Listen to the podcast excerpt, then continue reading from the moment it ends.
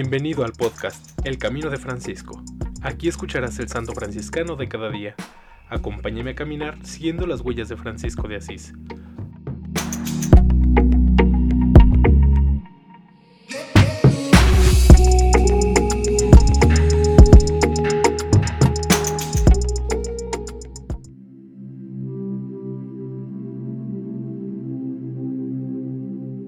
Diciembre 13.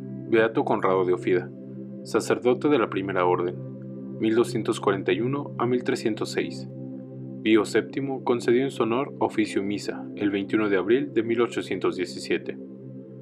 Conrado nació en Ofida, en la provincia de Ascoli Piceno, en las Marcas, en 1241, y de solo 14 años vistió el hábito franciscano de los hermanos menores Comenzados los estudios en el convento de Ascoli, los abandonó casi de inmediato, para entregarse a los oficios humildes de la casa, a pesar de sus notables cualidades intelectuales.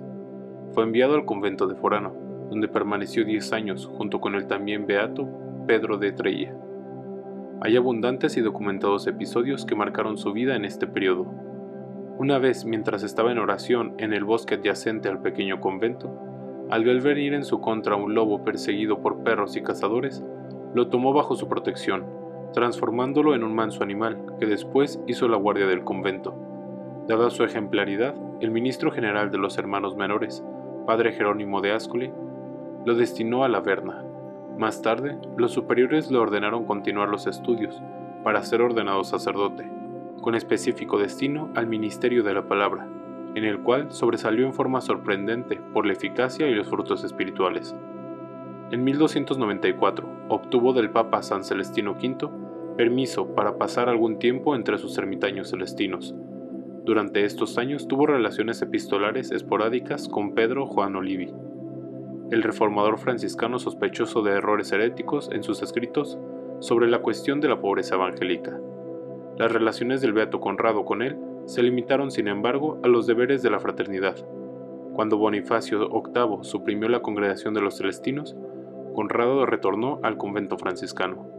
Vivió en la pobreza, en la oración, en la penitencia y en el apostolado. En más de 50 años de vida religiosa, llevó un solo hábito y nunca usó sandalias. Fue gran predicador, llevó la palabra de Dios a las grandes ciudades y a los pequeños poblados. Las conversiones se multiplicaron, Después de largos años de vida austera y rígida, Conrado fue llamado por Dios a recibir la recompensa eterna. La muerte lo alcanzó en Bastia, cerca de Asís, durante el transcurso de una misión que él estaba dando al pueblo con gran fervor, el 12 de diciembre de 1306, a la edad de 65 años. Su cuerpo fue llevado en 1320 a la iglesia de San Francisco de Perusa y actualmente reposa en el adyacente oratorio de San Bernardino.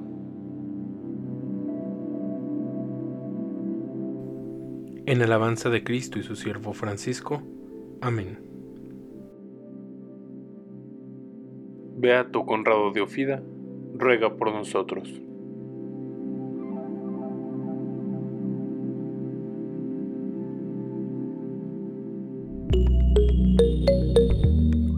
Te invito a que compartas este podcast y sigamos juntos el camino de Francisco. Paz y bien.